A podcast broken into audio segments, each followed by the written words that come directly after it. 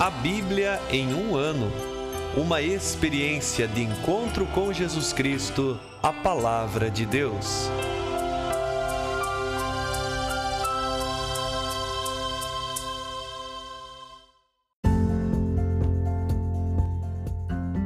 Olá, eu sou Yuri, seminarista da Diocese de Ponta Grossa, Paraná. Você está ouvindo o podcast A Bíblia em um Ano.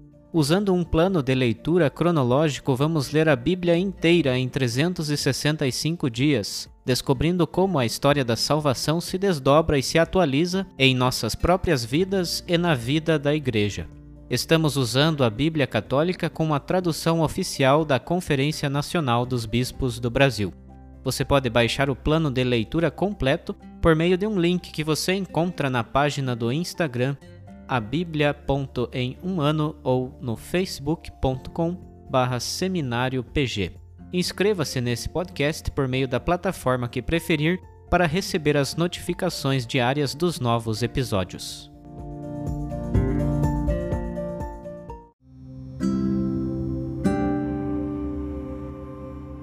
Olá, eu sou o Padre Joel Nalepa, da Diocese de Ponta Grossa, no Paraná. Antes de iniciarmos a leitura e a escuta dos textos bíblicos propostos para hoje, vamos pedir que o Espírito Santo ilumine nossa mente e nosso coração para que a palavra de Deus frutifique em nossas vidas. Em nome do Pai, do Filho e do Espírito Santo. Amém. Vindo Espírito Santo, enchei os corações dos vossos fiéis e acendei neles o fogo do vosso amor. Enviai o vosso Espírito, e tudo será criado, e renovareis a face da terra. Oremos. Ó Deus, que instruístes os corações dos vossos fiéis com a luz do Espírito Santo, fazei que apreciemos retamente todas as coisas, segundo o mesmo Espírito, e gozemos sempre de sua consolação. Por Cristo nosso Senhor. Amém.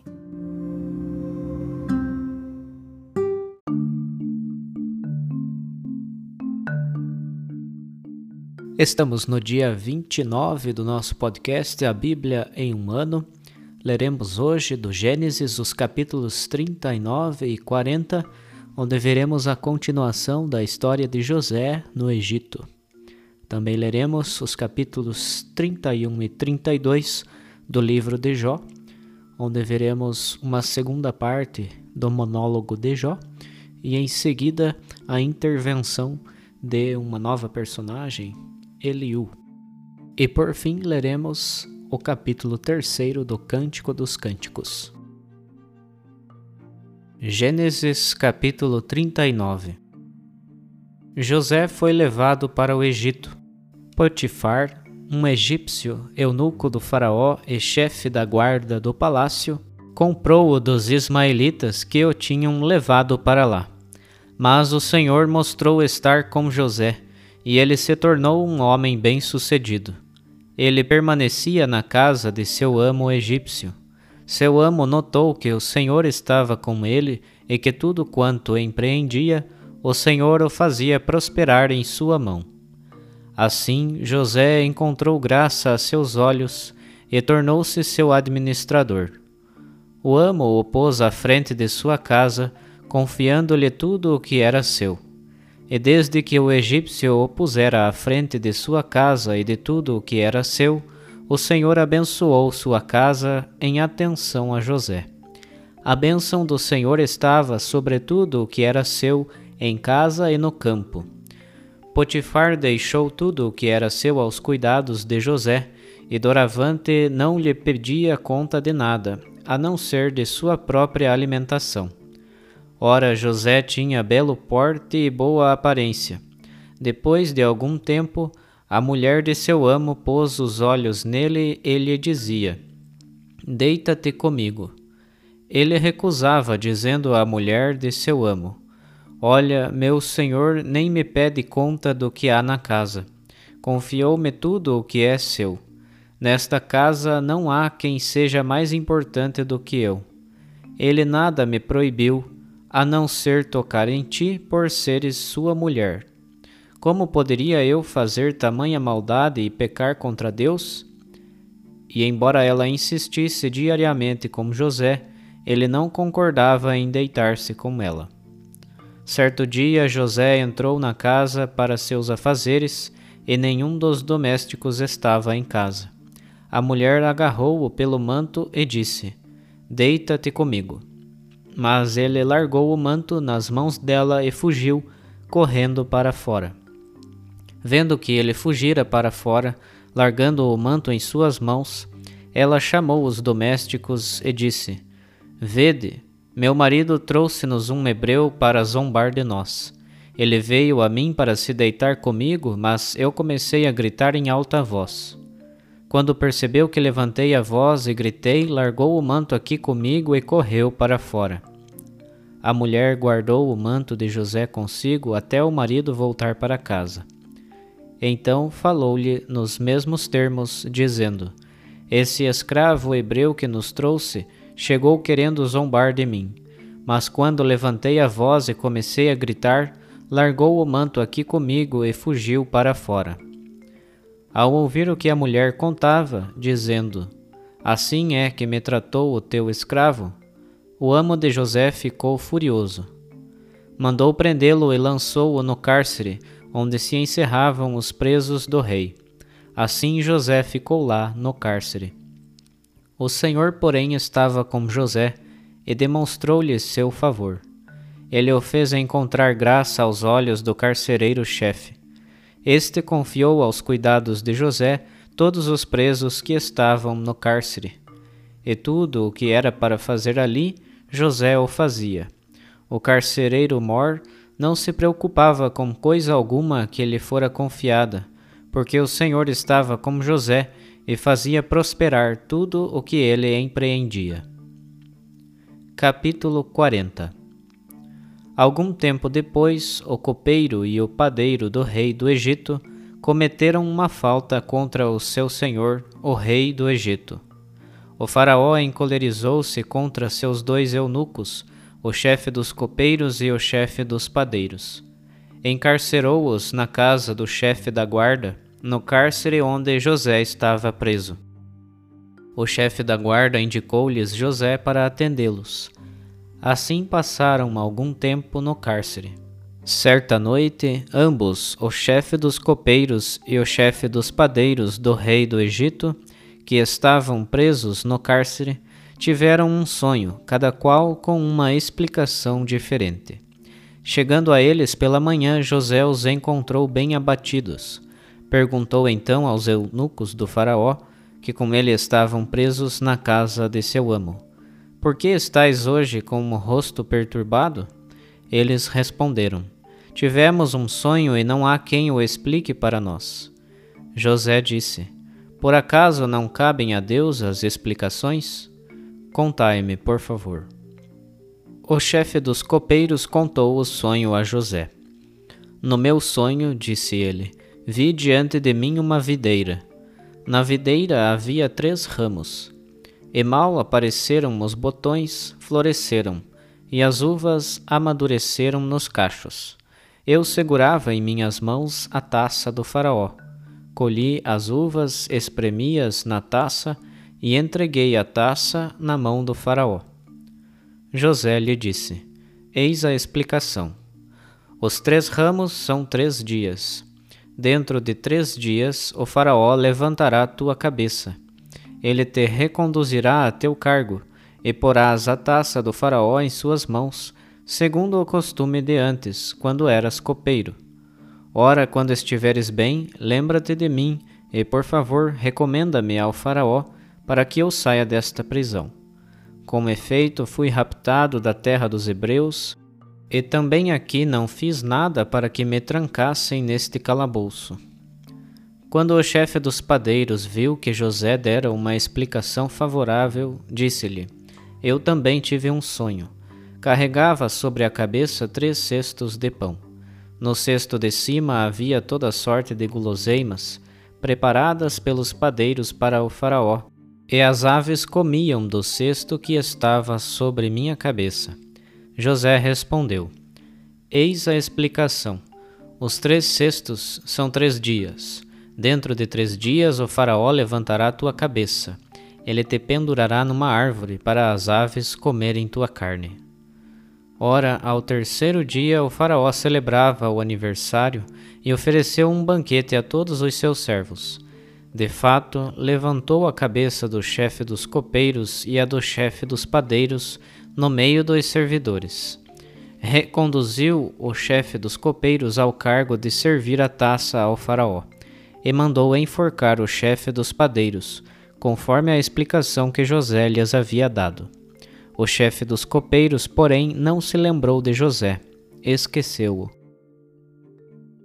Jó capítulo 31 Eu havia feito um pacto com meus olhos de nem sequer pensar numa virgem. Entretanto, qual a minha parte junto ao Deus lá em cima, e qual a minha herança junto ao poderoso nas alturas? Acaso a desgraça não é para o iníquo e a perda dos bens para os que praticam a injustiça? Será que ele não vê os meus caminhos e não conta todos os meus passos? Se caminhei na falsidade, se meu pé se apressou para a fraude, que Deus me pese numa balança exata e reconhecerá a minha integridade. Se meus passos se desviaram do caminho e meu coração seguiu meus olhos, e se alguma nódoa se apegou às minhas mãos, que outro coma o que semeei, e minha descendência seja arrancada. Se meu coração se deixou seduzir por uma mulher, e se fiquei à espreita à porta do vizinho, que minha mulher gire a mó para outro, e que outros se deitem sobre ela. Pois aquilo teria sido uma infâmia, um crime digno de julgamento, um fogo que consome até a destruição, desarraigando todos os meus bens. Se recusei submeter-me a juízo com meu servo e minha serva, quando reclamavam contra mim, que farei quando Deus se levantar para o julgamento? E que vou responder-lhe quando me interrogar? Quem me formou no ventre materno também não formou meu servo? Ele nos formou a ambos nas entranhas. Se neguei aos pobres o que eles queriam e fiz desfalecerem os olhos da viúva, se comi minha fatia de pão sozinho sem reparti-la como órfão, pois Deus desde minha infância me elevou e desde o ventre de minha mãe me guiou, se desprezei a quem definhava por não ter roupa, e a um pobre sem cobertor, se não me agradeceram os seus ombros, por serem aquecidos com a lã de minhas ovelhas, se levantei a mão contra o órfão, ao ver que eu tinha apoio no tribunal, então que meu ombro se desloque da clavícula e meu braço se desconjunte, Sim, porque o castigo de Deus seria o terror para mim, e eu nada poderia fazer diante da sua grandeza. Se pensei que o ouro era minha segurança, e disse ao metal precioso: És minha confiança. Se me deliciei com minhas grandes riquezas, e porque minhas mãos alcançaram muitas coisas, se olhei em adoração para o sol resplandecente ou para a lua que caminha na sua claridade, se meu coração me seduziu secretamente e mandei beijos com a minha mão, tudo isso seria uma iniquidade digna de julgamento, pois eu teria renegado ao Deus do alto. Por acaso alegrei-me com a ruína de quem me odiava e fiquei feliz com a desgraça que o atingiu? Pois nunca permiti que minha boca pecasse, exigindo com pragas a morte de ninguém. Não disseram os que moravam na minha tenda, a quem ele não deu carne com fartura? Na verdade, o estrangeiro não pernoitou ao relento e a minha porta permaneceu aberta ao viajante. Se, como um ser humano, escondi o meu pecado, ocultando no peito a minha iniquidade, se fiquei com medo da grande multidão e o desprezo dos parentes me atemorizou a ponto de manter-me calado sem sair da minha porta, quem me apresentaria a alguém que me escutasse? É isso que assino, que me responda o poderoso. Quanto à acusação redigida por meu adversário, eu a carregaria sobre os ombros e a cingiria como um diadema. A ele eu daria conta de meus passos e dele me aproximaria como de um príncipe. Se clama contra mim a terra que eu possuo, e se com ela choram os seus sulcos, se comi de seus frutos sem pagar e se afligi os que a lavraram, que me espinhos em vez de trigo, e erva daninha em lugar de cevada. Aqui terminam as palavras de Jó. Capítulo 32 Aqueles três homens não responderam mais a Jó, porque ele teimava em considerar-se justo. Então inflamou-se a ira de Eliú, filho de Baraquel, de Bus, da família de Ram, indignando-se contra Jó, pelo fato de ele proclamar-se justo diante de Deus. Indignou-se também contra seus três amigos, porque não acharam resposta, mas somente condenaram Jó. Por isso, Eliú esperou que Jó terminasse de falar, pois os que tomavam a palavra eram mais velhos do que ele. Mas, ao ver que os três não conseguiam responder devidamente, encheu-se de indignação. Afinal, interveio Eliú, filho de Baraquel, de Bus. Sou jovem ainda, e vós sois idosos. Por isso, intimidado, não me atrevia a expor-vos o meu parecer. Dizia eu: A idade falará, os anos ensinarão a sabedoria. Mas, pelo que vejo, ela é um espírito no ser humano, e a inspiração do poderoso é que dá a inteligência. Não é a idade que torna sábio, nem são os anciãos que entendem de julgamento. Por isso eu digo: Ouvi-me e vos mostrarei também eu minha sabedoria. Esperei enquanto faláveis, apliquei o ouvido à vossa prudência enquanto investigáveis. Esforcei-me por entender-vos. Como vejo, porém, não há quem possa contradizer a Jó, nem dentre vós quem responda às suas palavras. E não digais, nós é que encontramos a sabedoria. Foi Deus quem o rejeitou, não um homem. Quanto a mim, não preparei palavras, nem responderei com vossos argumentos. Estão com medo e não respondem mais. Ficaram-lhes faltando as palavras. Portanto, uma vez que esperei e não falaram, pararam e não mais respondem, apresentarei eu a minha resposta e mostrarei o meu conhecimento. Estou repleto de palavras e sinto o Espírito comprimir-se em meu peito. Meu interior é como vinho fermentado sem respiradouro, faz rebentar até os odres novos. Falarei, pois, para desabafar um pouco. Abrirei meus lábios e responderei. Não farei acepção de pessoas e não vou bajular ninguém. Por sinal, não sei bajular, e se eu fizesse, meu Criador logo me arrasaria. Cântico dos Cânticos, capítulo 3 Em meu leito durante a noite procurei o amado de minha alma, procurei-o e não o encontrei. Vou, pois, levantar-me e percorrer a cidade, pelas ruas e pelas praças, procurando o amado de minha alma.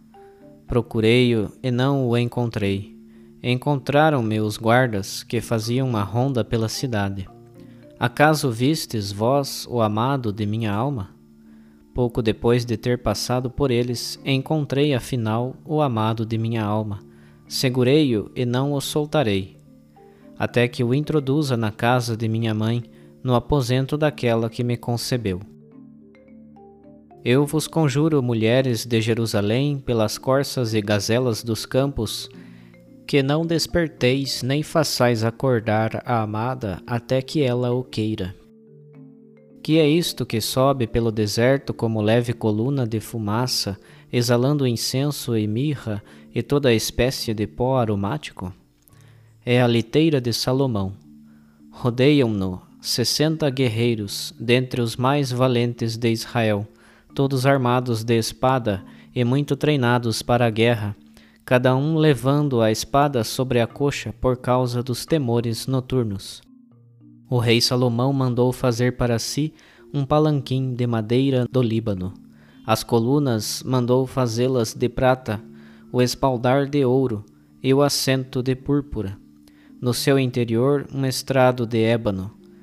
Filhas de Jerusalém, saí para ver, filhas de Sião, o rei Salomão, com seu diadema Assim o coroou sua mãe no dia do seu casamento, dia da alegria do seu coração.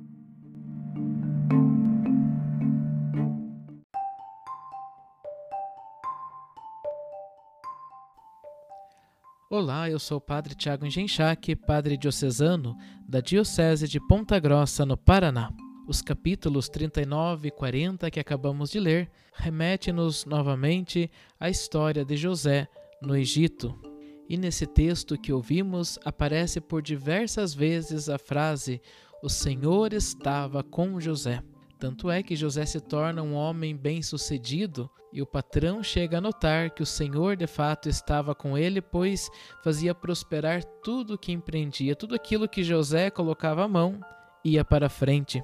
E a partir disso temos uma grande certeza mesmo se a vida apresenta várias provas, dificuldades, até mesmo perseguições, lendo um texto como esse, nós vamos ter sempre esta certeza.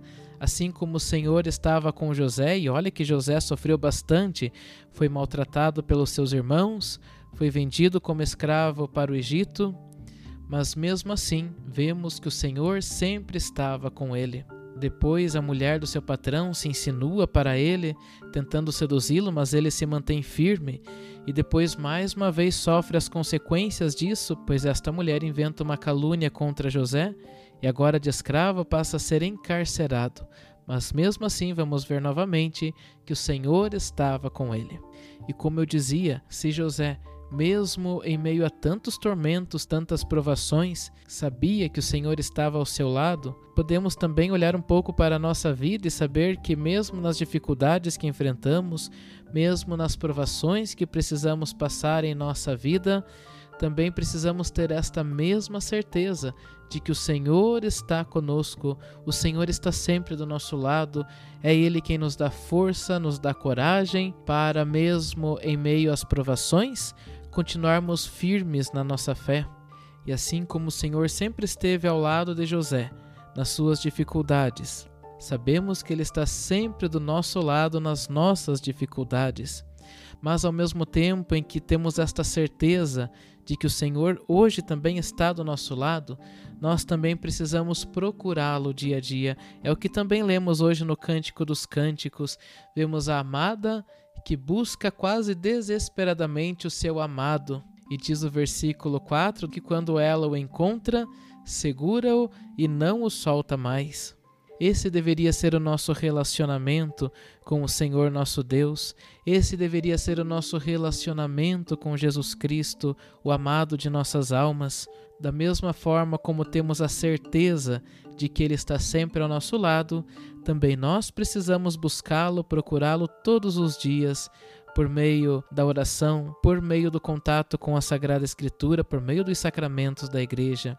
Ele está ao nosso lado, mas ao mesmo tempo nos pede a reciprocidade nesse amor, ou seja, ele nos ama e também quer ser amado por nós. Ele nos procura, nos encontra e sempre está presente em nossa vida, mas da mesma forma nós precisamos buscá-lo, procurá-lo, para sempre estarmos ao seu lado nas dificuldades que enfrentarmos durante a nossa existência aqui neste mundo. Por fim, que Deus nos conceda a sua graça de confiarmos sempre na sua presença e também que Deus nos conceda a força de procurá-lo todos os dias sem nos cansarmos, e assim este amor entre o nosso amado e nós se tornará recíproco. Ele nos ama, nos busca e está sempre ao nosso lado, e nós também o amamos, o buscamos e queremos e procuramos sempre estar ao seu lado e nessa certeza poderemos passar por quantas dificuldades forem em nossa vida, porque sabemos que o Senhor está conosco, sabemos que é Ele quem nos fortalece a cada instante da nossa vida.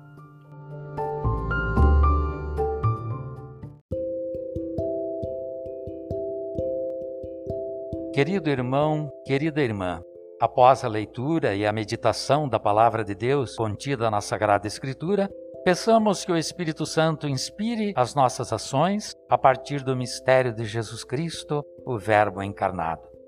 Oremos. Ó Deus, concedei ao vosso povo alimentar-se cada vez mais da vossa palavra e nela encontrar a fonte da vida. Por nosso Senhor Jesus Cristo, vosso Filho, na unidade do Espírito Santo. Amém. Quem vos fala é Dom Sérgio Arthur, bispo da Diocese de Ponta Grossa, no Paraná. desça sobre vós a bênção de Deus Todo-Poderoso, Pai e Filho Espírito Santo. Amém.